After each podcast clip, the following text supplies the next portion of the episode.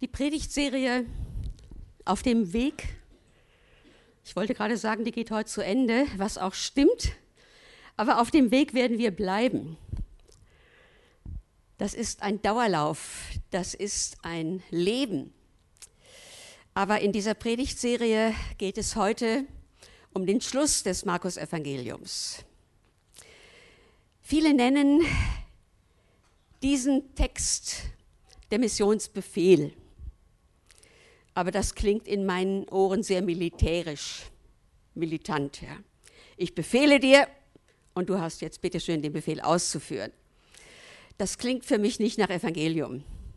Deswegen möchte ich lieber sagen, der Missionsauftrag. Ein paar Vorbemerkungen, bevor wir den Text hören. Ich glaube, der Text gehört zu den wichtigsten Texten des Neuen Testamentes überhaupt. Ihr habt ihn sicherlich schon oft gelesen. Bei Markus ist er am allerlängsten, am ausführlichsten. Es sind sozusagen die letzten Worte Jesu. Es ist sein Vermächtnis. Jesus hat ein weltveränderndes Vermächtnis hinterlassen. Das klingt gewaltig, ne? Aber es stimmt. Ein weltveränderndes Vermächtnis.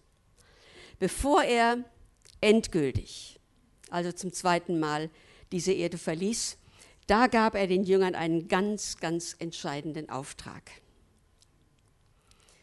Nun, so eine letzte Begegnung, was sagt man da? Vielleicht hätte er sagen können, damit ihr es auch nicht vergesst, ich liebe euch. Das hat er nicht gesagt. Hat er oft genug getan. Sie wussten es. Überlegen wir mal, was sagt ein Mensch am Sterbebett? Sicher haben eine Reihe von uns am Sterbebett des Vaters oder der Mutter gestanden oder gesessen. Und manch einer hat dann noch zum letzten Mal etwas weitergegeben. Vielleicht, wir kennen solche Berichte, vielleicht hat ein Vater zu seinem Sohn gesagt, eins will ich dir noch sagen, bitte übernimm die Firma und führe sie weiter im Sinne der Familie. Versprich mir das.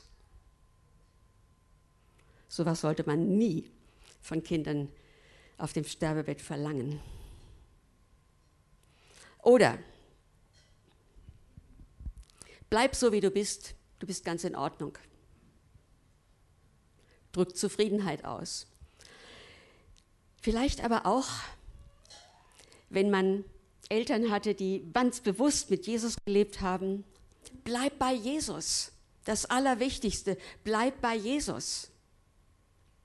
Oder diene Gott mit deinem ganzen Leben.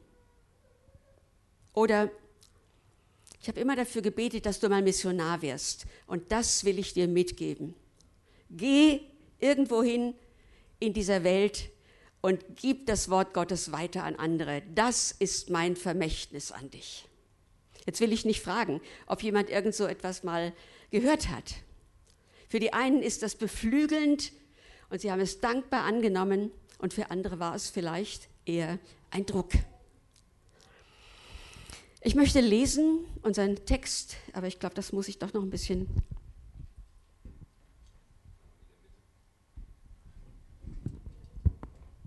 Ein bisschen schräger. Schräger willst du es. So? Höhe stimmt. Ja. Ja, wir wollen lesen Matthäus 16, die letzten fünf Verse, 15 bis 20.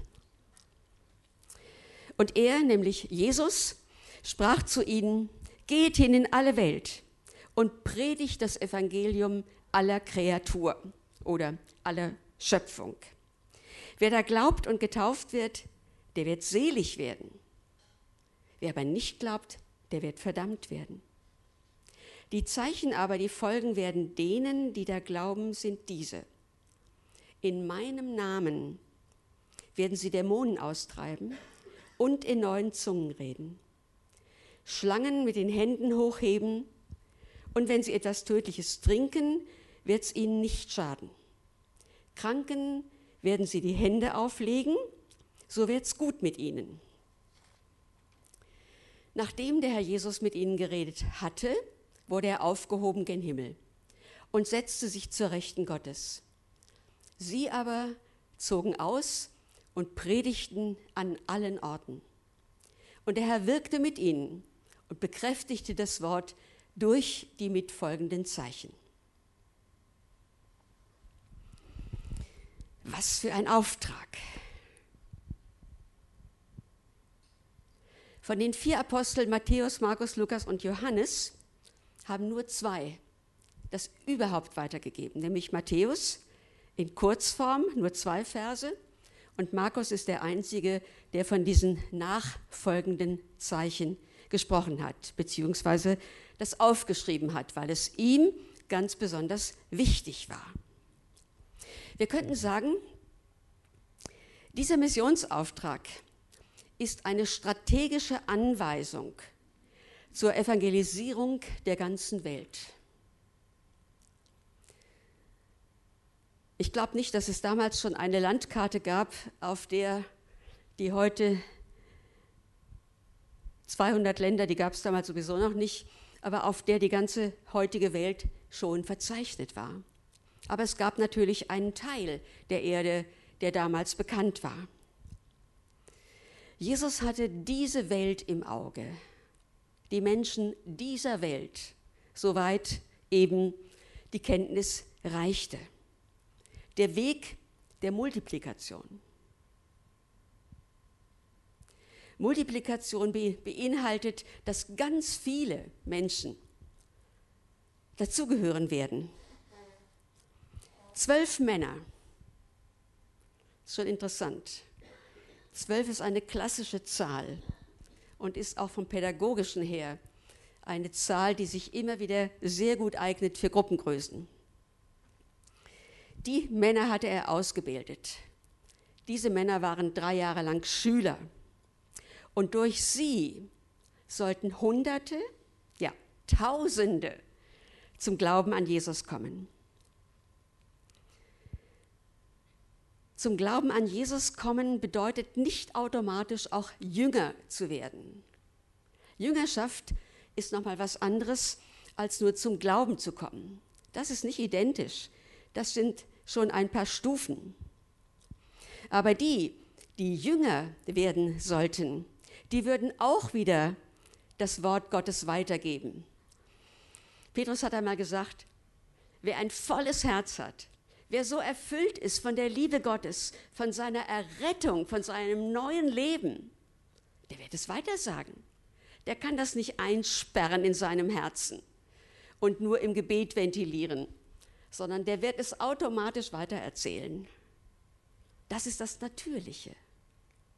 Ganz besonders bei denen, die erst zum Glauben kommen und dann als neue, neugeborene Menschen, wiedergeborene Menschen, ganz egal in welchem Alter, werden sie es weitersagen. Es kann sein, dass das im Laufe von Jahren und Jahrzehnten abebbt. Wenn wir an uns denken, werden wir das sehr schnell feststellen, dass diese erste brennende Liebe, an die ich mich in meinem Leben gut erinnern kann, die brennt nicht automatisch wie ein helles Feuer ein Leben lang. Andere Menschen, an die man es weitergibt, sind anders sozialisiert, haben andere Kontakte. Das war damals so wie heute. Und so hat sich diese frohe Botschaft wie sie ja auch genannt wird, das Evangelium, die Jesusgeschichte, die Jesus-Story, so hat sie sich verbreitet. Heute sind wir unterwegs in der Welt, entweder durch Urlaub oder durch Geschäftsreisen. Die einen reisen nach Schweden, die anderen haben einen Auftrag in Peking und die anderen vielleicht in Lateinamerika oder die anderen irgendwo im Nahen Osten. Wir sind in der Welt unterwegs und haben immer und überall diese Möglichkeit von Jesus weiterzusagen. Nachdem Jesus drei Jahre hier unterwegs war und in Vollmacht gepredigt hat, sind gleichzeitig viele Wunder geschehen. Wir lesen, wenn ich es richtig gezählt habe, 18 Mal in den Evangelien von Wundertaten, die Jesus getan hat. Beginnend bei der Sturmstillung bis hin zur Heilung und sogar zur Totenauferweckung. Das heißt, für Jesus war nichts zu schwierig. Keine negativen Lebensumstände waren für ihn zu gewaltig, als dass er nicht mit der Kraft und der Vollmacht des Schöpfergottes es hätte verändern können. Jetzt mache ich einen kleinen geschichtlichen Einschub. Zwischen Himmelfahrt und Pfingsten lagen noch mal zehn Tage. Und Jesus hatte ihnen an anderer Stelle auch gesagt, wartet in Jerusalem, bis ihr mit dem Geist erfüllt werdet. Und das geschah. An Pfingsten kam der Heilige Geist und sie wurden alle, alle erfüllt. Nicht nur so ein kleines bisschen, so ein kleiner Vorgeschmack. Ah, so fühlt sich das an, wenn der Heilige Geist in mir lebt. Sondern sie waren voll davon. Und deswegen konnten sie in anderen Sprachen sprechen. Es war ein Zeichen, dass die anderen Menschen aus anderen Völkern verstanden haben. Wow, der da, der da spricht meine Sprache. Wann hat er das denn gelernt? Ja, gar nicht. Geschenk Gottes, überwältigt von dieser Kraft des Geistes, die Unmögliches möglich macht. Also dieser Auftrag geht in die ganze Welt und predigt das Evangelium, dieser universale Missionsauftrag. Wir würden sehr schnell die Frage stellen, ja Herr, aber wohin denn? Dazu hat er nichts gesagt. Er hat keine Aufträge schriftlich verteilt, die unterschiedliche Adressen oder wenigstens Gemeinden oder Länder gehabt hätten. Sie brauchten die Führung Gottes. Sie brauchten die Führung des Heiligen Geistes. Und ich muss sagen, so habe ich das auch erlebt. Ich wäre von mir aus nicht nach Pakistan gegangen. Ich wusste genug Schweres über dieses Land, genug über die Armut, über die geringe Bildung und über die Christenverfolgung. Da wäre ich doch nicht hingegangen. Aber Gott hat mich dorthin geschickt. Viele haben nachher gesagt, aber Margit, wie bist du auf die Idee gekommen, da hinzugehen? Das könnte man jeden Missionar fragen. Und jeder würde sagen, das war eine Führung Gottes. Er redet durch den Heiligen Geist direkt, er redet durch Umstände, er redet durch Menschen, er redet durch bestimmte Fingerzeige und so habe ich das erlebt. Die meisten von euch kennen die Geschichte und wer nicht, kann das gerne auf der Homepage von Himmelsperlen nachlesen. Ich bin nicht nach Syrien gegangen, weil ich unbedingt mal etwas von dem Krieg mitkriegen wollte, sondern weil es ein Auftrag war. Und er hat sich für mich dann wirklich darin bestätigt, dass ich ohne Visum beim ersten Mal in das Land hineingekommen bin. Menschlich gesehen würde man sagen, das ist doch crazy. Aber Gott hat Mittel und Wege, wo wir staunen. Und ich habe zu ihm manches Mal gesagt, ich bin nicht geeignet. Ich bin nicht wirklich sprachbegabt. Ich habe auch keinen guten Orientierungssinn. Das sind wirklich zwei Kriterien, die braucht man, wenn man in die Mission gehen will. Und da hatte ich das Gefühl, als, Gott, als ob Gott über mich lacht und sagt, das ist mir doch egal. Ich weiß doch, was ich tue. Ich glaube, dass viele von uns solche Gedanken haben. Ich bin doch die falsche Person. Da muss Gott einen anderen sich aussuchen. Die Vollmacht Jesu hat die Jünger auf die Beine gebracht und zum Reden vor fremden Menschen, vor großen Zuhörerscharen. Das waren Fischer zum Teil, zum großen Teil Fischer, das waren nicht solche, die das von der Pike auf gelernt hatten, sondern die durch Jesus ermächtigt worden sind.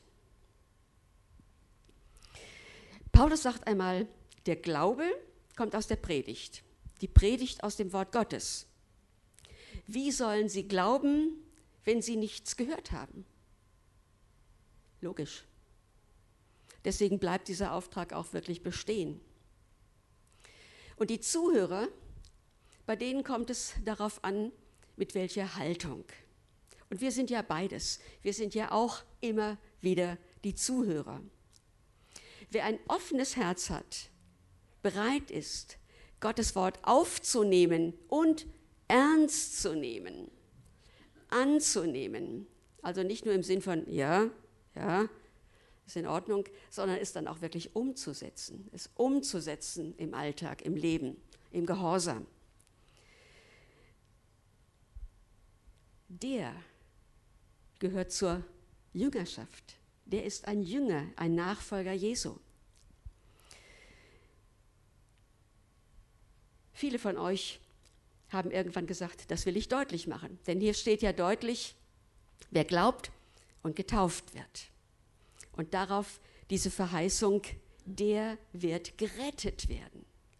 Gerettet, das heißt zum ewigen Leben, zur ewigen Gemeinschaft mit dem dreieinigen Gott und all den anderen vielen Millionen Menschen aus der ganzen Welt, die gemeinsam mit uns an Jesus glauben. Was für eine Aussicht. Aber das hat auch eine Kehrseite.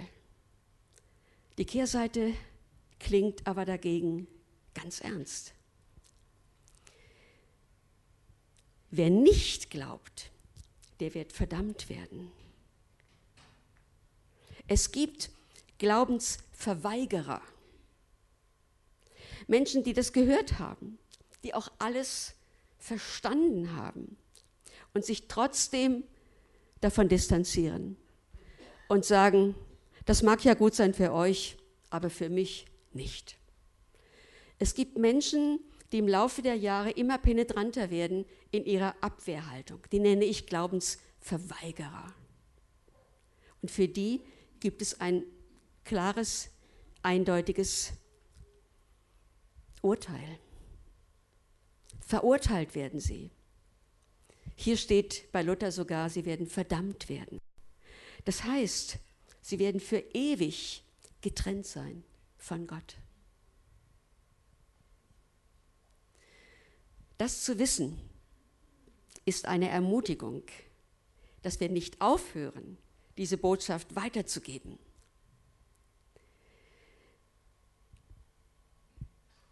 Jetzt ist die Frage, was bewirkt das in uns? Ist es eine Ermutigung, diesem Auftrag zu folgen? Herr, ich möchte in diesem Monat oder in den nächsten vier Wochen gerne einem Menschen etwas von dir sagen, der dich noch nicht kennt. Ich möchte jemand sein, der dich bezeugt. Ich möchte jemand sein, der die Gelegenheit wahrnimmt oder schon für die Gelegenheit betet. Ich habe einmal gebetet, Herr Jesus, ich möchte in diesem Jahr, das war Silvester, in diesem Jahr zwölf Menschen zu dir bringen. Also, dass sie zum Glauben an dich finden. Und in dem Jahr sind sieben, waren es sieben, es waren keine zwölf. Ich war dann direkt enttäuscht. Aber ich habe mich gefreut über diese sieben. Aktuell, gerade in den letzten Tagen, habe ich von zwei Menschen gehört. Ich weiß nicht, wer von euch George Wever kennt. George Wever, kennt ihn jemand? Ich meine, habt ihr gehört, gelesen von ihm? Oh, drei, drei, das ist nicht so viel. Er hat Generationen geprägt. Natürlich ist er kein Deutscher. Er hat Generationen geprägt als Evangelist und als Verkündiger vieler, vieler großer Konferenzen. Er ist der Gründer von OM, Operation Mobilisation. Und er ist wirklich ein Mann, der hat ein brennendes Herz gehabt. Bis jetzt zum Schluss, er ist vor zwei Tagen gestorben. Er war schwer krebskrank und hat sich darauf gefreut, wirklich Jesus zu sehen. Aber von ihm habe ich ein paar Mal wirklich Predigten gehört, die haben mich total inspiriert. Die haben in mir eine Motivation ausgelöst. Ja, ich will auch von diesem Jesus weitersagen. Und dann habe ich an Ostern ein Gespräch mit einem Mann gehabt, der ist Lehrer und erzählte, oder von ihm hörte ich, auf der Autofahrt zur Schule betet er jeden Morgen für die einzelnen Schüler seiner Klassen. Wahrscheinlich hat er eine Liste neben sich liegen oder er weiß sie alle auswendig. Er betete jeden Morgen auf der Autofahrt für jeden Schüler seiner Klassen. Wofür betet er? Dass sie zum Glauben an Jesus finden. Sicherlich noch für manches Konkretere, aber das ist letztlich das Ziel. Wir haben hier eine ganze Reihe von Mitarbeitern im Kinderdienst, in der Jugendarbeit. Das ist etwas Wesentliches, namentlich für die Einzelnen zu beten, dass sie zum Glauben an Jesus finden, dass sie ihre Berufung erfahren werden. Und wer könnte es besser als ihr, die ihr dicht dran seid? Ich habe mich gefragt, sieht Gott in unserer Gemeinde, jetzt gucke ich natürlich in die jüngere Generation, sieht Gott hier unter uns oder bis in die mittlere Generation? Menschen, die er vorgesehen hat, die er ausgesucht hat, damit sie eines Tages Evangelisten werden, Prediger werden, um das Evangelium weiterzusagen, Lehrer der Bibel zu werden. Wir haben zurzeit den Micha und den Simon in der theologischen Ausbildung und das ist wunderbar. Und wir sind alle gespannt, was aus ihnen werden wird. Und wir sind mit ihnen und wir beten hoffentlich immer wieder für sie, dass Gott sie zurüstet in diesen Jahren. Aber vielleicht hat Gott auch hier noch Menschen, wo er sagt, ich sehe dich, ich kenne dich, ich weiß um deinen Beruf, ich habe dich vorgesehen für etwas Größeres. Bist du bereit? Willst du diese Schritte gehen? Und wir können sowohl Ja sagen als auch uns verweigern. Und das ist immer eine kritische Sache, wenn wir uns verweigern. Und jetzt komme ich zu dem Glauben, dem Zeichen folgen. So, das ist natürlich etwas Spannendes. Und vielleicht haben einige gehofft, dass ich da den Hauptfokus setze. Ja, ich sehe schon einige mit einem bestimmten Gesichtsausdruck. Im Namen Jesu. Die Zeichen werden folgen. Das ist interessant. Ich bin lange stehen geblieben bei diesem werden denen folgen, die da glauben.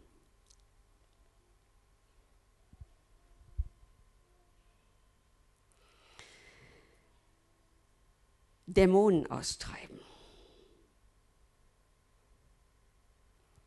Woran merkt man das überhaupt, dass jemand dämonisiert ist? Ich war in einem Gottesdienst in Frankfurt, in der FEG im Öder Weg. Ich predigte dort. Ganz nah am Ausgang saß ein Mann, der während der Predigt permanent redete vor sich hin brabbelte. Und in meinem zweiten Programm, während ich predigte, dachte ich, ist der Mann gestört? Ist er krank? Und in meinem Geist hatte ich das Empfinden, das ist eine dämonische Störung. Und dann habe ich gesagt, im Namen Jesu, schweig. Also ein bisschen lauter mit etwas mehr Phon als in der Predigtemperatur. Ich weiß nicht, ob ich es ein oder zweimal gesagt habe. Auf jeden Fall, in dem Moment war der Mann still. Die ganze Gemeinde. Was ist jetzt passiert? Das war eindeutig. Im Namen Jesu musste dieser Geist in ihm, dieser, was auch immer, störende Geist, der etwas verhindern wollte, schweigen. Und nach einer gewissen Zeit ist der Mann dann rausgegangen und saß dann draußen. Wahrscheinlich brauchen wir viel mehr Sensibilität und Geisterunterscheidung, um das zu erkennen, wenn Menschen gefangen sind in, von solchen Belastungen, Besetzungen. Ich will das gar nicht dramatisieren, aber das gibt es. Das gibt es. Und da dürfen wir nicht in unserem Namen, da haben wir verloren, ja, aber im Namen Jesu diese Kraft wirklich in Anspruch nehmen. Aber dann brauchen wir diese Klarheit, ja. diese Klarheit von Gott. Und ich glaube, da gibt es eine Menge zu lernen. Ich habe einmal erlebt, und da war ich noch Jugendliche, da ist jemand in das Haus eingestiegen, wo ich damals zum Praktikum war und wollte mich, ich sag mal, überwältigen. Und was er vorhatte, konnte ich mir vorstellen. Und natürlich eine Situation von großer Angst. Und dann habe ich, weil ich wusste, das ist das Einzige, was jetzt helfen kann, ich habe zu ihm gesagt, im Namen Jesu, lass mich in Ruhe oder lass mich los. Im Namen Jesu, lass mich los. Und er hat es getan. Und er ist gegangen. Ich hatte das zum allerersten Mal damals versucht, in all meiner Schwachheit. Aber da, wo wir in Gefahren sind und wo wir spüren, letztlich sind das Attacken, letztlich sind das Angriffe des Feindes, die durch Menschen zu uns kommen können, dann können wir in dieser Kraft Gottes nicht nur widerstehen, sondern auch gebieten.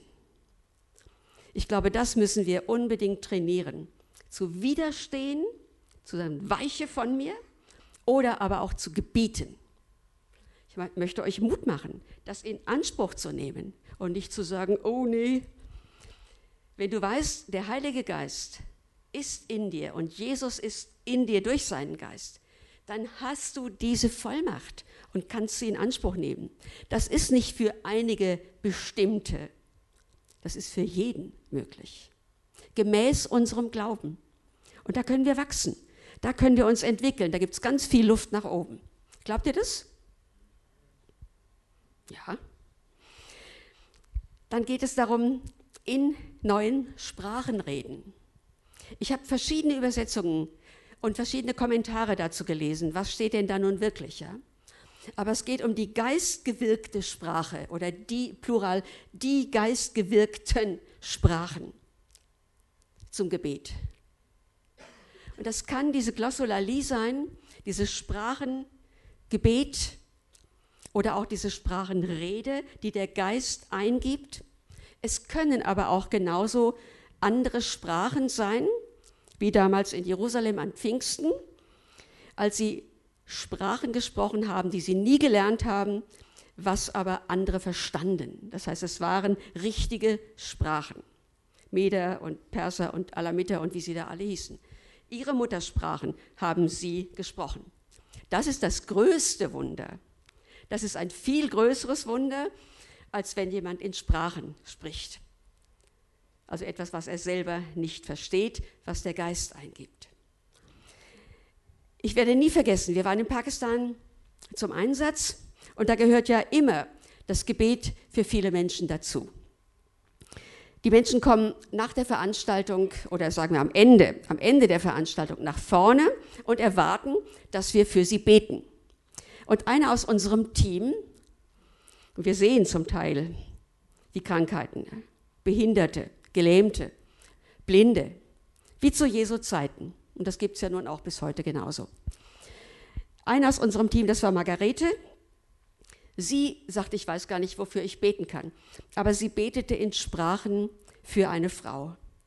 Und diese Frau sagte nachher, ich habe verstanden, was sie gebetet hat. Jetzt weiß ich nicht, hat der Geist ihr das übersetzt oder war es tatsächlich ihre Sprache? Das müssen wir auch nicht wissen. Da braucht es keine Forschungsarbeit. Es war ein nachfolgendes Zeichen, des Glaubens von Margarete. Und wir müssen uns das nicht vornehmen, sondern wir sollen in dieser Erwartung einfach leben. Denn handeln kann nur Jesus. Das können, wir können im Glauben gehen, wir können im Glauben Dinge aussprechen, aber Wunder wirken, das können wir nicht. Und dann steht hier, Schlangen aufheben. Ich habe Uwe gefragt, ob er für heute eine Schlange mitbringen will, damit wir das hier mal demonstrieren. Aber wir haben das natürlich als, als einen Gag nur gesehen. In Israel waren viele Schlangen. Da traf das zu. Wir haben höchstens mal irgendwo eine Blindschleiche. Für uns gibt es diese Gefahren nicht. Aber es geht hier darum, dass in der Vollmacht Jesu die Kraft besteht, Gefahren zu beseitigen. Auch menschliche oder natürliche, kreatürliche Gefahren zu beseitigen und denen nicht zu erliegen. Wenn ein, ein bissiger Hund kommt, das passt in unsere Kultur, ja, und wir sehen, der will jetzt zubeißen, dann zu sagen, im Namen Jesu, im Namen Jesu geh, im Namen Jesu geh. Probiert es aus, ich kann es euch nur sagen, probiert es aus und es wird funktionieren. Im Glauben können wir gebieten, da wo Gefahren sind und da wo wir spüren, das ist die Macht des Feindes, die uns hindern will, entmutigen will, fertig machen will. Warum das manchmal funktioniert oder warum das manchmal eintrifft und andere Male nicht, das können wir nicht erklären. Das kann niemand erklären. Hier ist auch noch berichtet von etwas tödliches Trinken oder Gift trinken. Dafür gibt es kein Beispiel in der Bibel. Alle anderen Aussagen sind belegt, mehrfach belegt und wir können das an anderen Parallelstellen nachlesen. Vom tödlichen Trinken gibt es nichts, aber es gibt wohl Beispiele in der Missionsgeschichte. Und dann kommt natürlich das Wesentliche. Kranken werden sie die Hände auflegen. Luther sagt, und es wird gut mit ihnen. Auch da gibt es verschiedene Übersetzungen. Es wird besser mit ihnen oder sie werden geheilt werden. Auch hier heißt es, sie werden. Wir haben den Auftrag des ältesten Gebets in Jakobus 5, eine spezielle Anweisung für Krankengebet. Aber das hier gilt uns allen. Und ich bin wirklich sehr froh, dass wir in der Gemeinde dieses Hope-Gebet haben und dass jeden Sonntag die Möglichkeit da ist, für sich beten zu lassen. Niemand kann sagen, wenn ich für dich gebetet habe, wirst du gesund sein.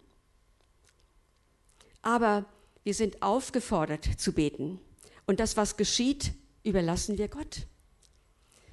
Glaubensvoll beten, erwartungsvoll beten gemäß dem, wie Jesus uns anleitet im Neuen Testament. Das ist unsere Sache. Und es auch im Glauben zu erwarten, dass Gott handelt. Ich war vor kurzem und ich habe inzwischen gehört, zwei aus der Gemeinde waren auch da, im Heilungsgebet in Wiesbaden weil ich die Hoffnung immer noch habe, dass mein rechtes Ohr vielleicht doch noch geheilt wird. Ich habe gesagt, Herr Jesus, ich will einfach präsent sein. Ich will da sein und sehen, was geschieht. Ich halte mich nicht krampfhaft daran fest und ich will auch nicht enttäuscht sein, wenn nichts geschieht. Aber ich sage, Herr, hier bin ich. Wenn deine heilende Kraft heute auf mich kommt, dann bin ich natürlich happy. Es ist nicht geschehen. Mein Hörvermögen hat sich nicht eingestellt. Am Ende des Gottesdienstes fragte Andreas Hermann, wer hat deutlich gespürt, dass etwas an ihm geschehen ist. Kommt bitte nach vorne und gebt Zeugnis. Und er hat auch gefragt, wer hat das in der Vergangenheit erlebt, dass er nach Gebet geheilt wurde. Und das sind natürlich die glaubhaftesten Zeugnisse wenn das vor allen Dingen auch noch von einem Arzt bestätigt worden ist. Und es kamen eine ganze Reihe von Menschen, die das eindeutig bezeugten, dass Gott sie geheilt hat oder dass Besserungen geschehen sind.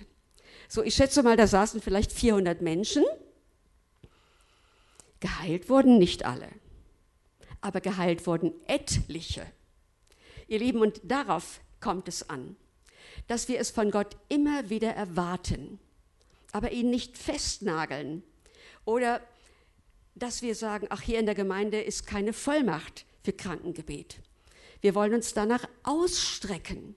Wir wollen darin wachsen. Wir wollen darin festhalten, dass die Kraft, Wirkung des Heiligen Geistes auch als ein Zeichen für Menschen, die noch nicht an Jesus glauben, das ist zunehmend. Es ist wahr, der Heilige Geist wirkt an manchen Orten bedeutend stärker als an anderen. Das hat unterschiedliche Ursachen. Und diese Ursachenforschung, die will ich heute Morgen hier nicht vornehmen. Das ist nicht der Platz dafür.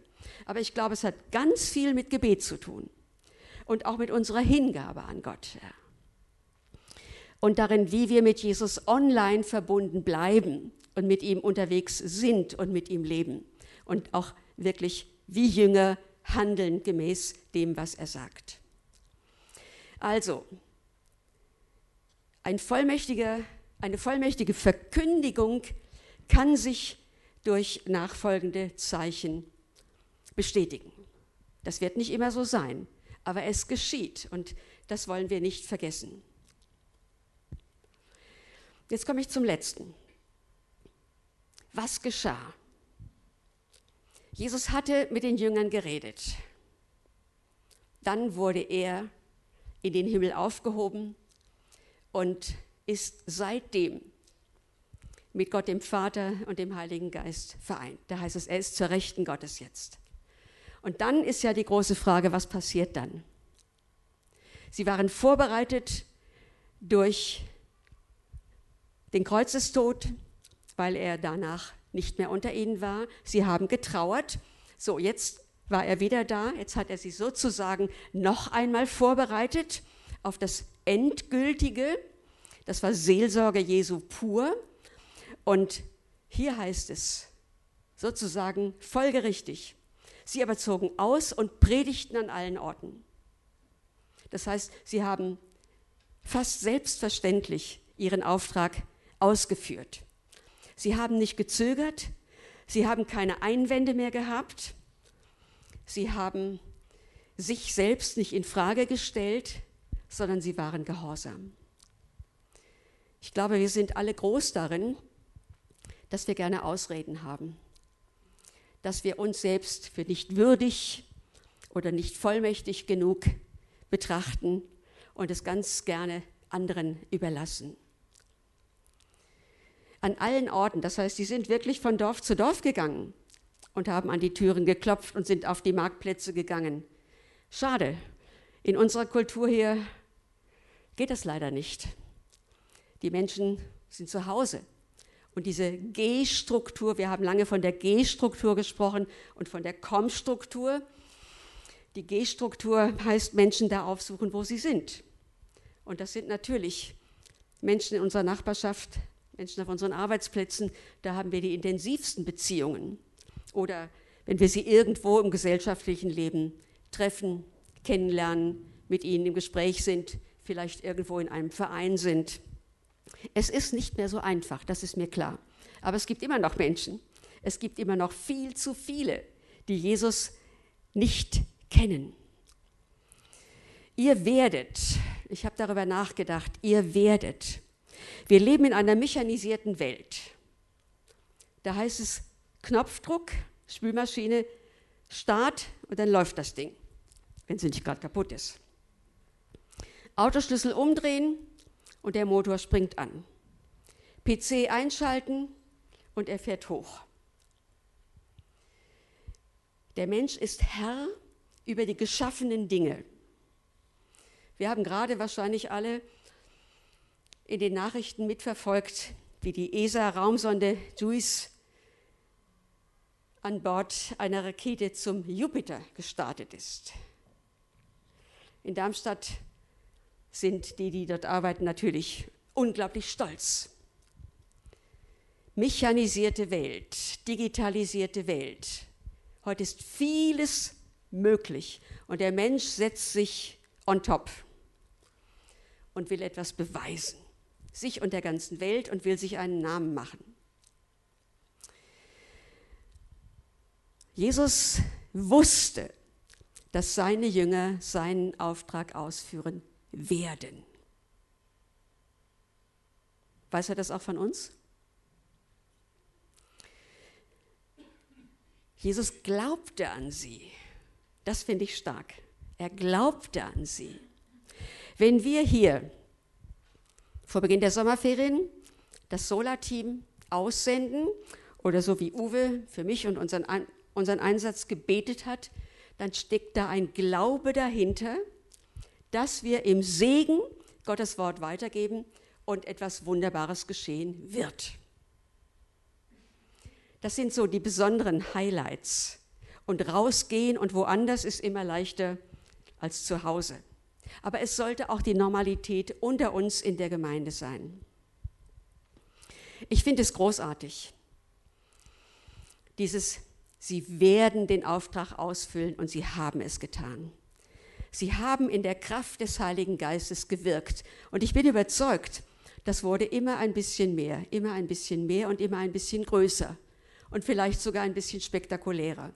Jetzt ist aber die Frage, warum erwarten wir Zeichen und Wunder? Warum wünschen wir uns das? Um anschließend etwas Spektakuläres erzählen zu können?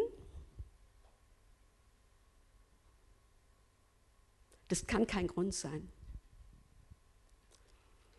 Ich glaube, der einzige oder der Hauptgrund ist wirklich der, damit dadurch Menschen, die nicht glauben können, sehen, dass Jesus lebt, dass Jesus wirkt, dass jemand handelt. Das ist der Hauptgrund. Natürlich auch, um unseren eigenen Glauben zu stärken, uns aufzubauen, ja, uns weiterzubringen. Aber ich kenne Menschen, die sind seit Jahrzehnten wunderbare Diener und Dienerinnen Gottes. Die haben herrliche Zeiten gehabt, wodurch sie viel, viel geschehen ist. Und danach kamen wieder Zeiten, da war alles, ich sag mal, in der Normalität, in der Durchschnittlichkeit. Wir können das nicht festhalten. Es ist nicht verfügbar für uns, aber es ist uns zugesagt. Und damit will ich zum Schluss kommen. Es ist uns zugesagt, ihr werdet. Und das bezog sich nicht nur auf zwölf Menschen und war damit für alle Zeiten zu Ende. Sonst gäbe es nicht die Kirchengeschichte 2000 Jahre, wo es sich immer und immer und immer wieder ereignet hat. Und zwar in allen Ländern dieser Erde. Wir fangen nicht damit an, dass wir um Zeichen beten allerhöchstens, wenn es um eine Bestätigung für irgendeinen Weg geht. Aber das ist was anderes. Ich glaube, wir fangen damit an, dass wir sagen, Herr, leite mich, Herr, führe mich. Ich möchte Menschen zu dir bringen. Das ist das Wesentliche. Das Wesentliche und das größte Wunder überhaupt ist, wenn ein Mensch Jesus erkennt und annimmt als Retter und auch als Herrn und sich unter die Herrschaft Jesu stellt und sagt, ich will dir nachfolgen, bedeutet, ich will tun, was du mir sagst.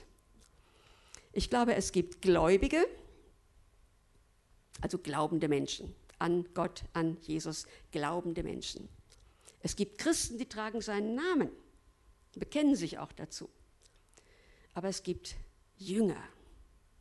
Und wir haben in der Gemeinde Jünger und Jüngerinnen, die wirklich dieses Verlangen haben, Herr, ich möchte dir zur Verfügung stehen. Es gehört nur ein bisschen Mut dazu und ein bisschen Bereitschaft, das eigene auch immer wieder zu verleugnen und hinter sich zu lassen und zu sagen, dein Wille geschehe. Lassen wir uns leiten vom Geist Gottes. Nicht etwas abzuspulen, sondern zu hören, ihr könnt schon mal nach vorne kommen, sondern zu hören, was der Geist uns sagt. Und dann danach handeln. Lasst uns beten um mehr Dichte des Heiligen Geistes, um eine stärkere Präsenz und dass Gott uns berührt. Ich glaube, wir sind ziemlich abgestumpft und brauchen das, dass wir innerlich aufwecken aufwachen, aufgeweckt werden, damit das wahr werden kann. Wenn das Wort Gottes uns sagt oder Jesus uns sagt, geht hin, geht hin. Seid Menschen, die dafür bekannt werden, dass durch euch Jesus bekannt gemacht wird. In Kelsterbach, im Rhein-Main-Gebiet und darüber hinaus in der ganzen Welt. Amen.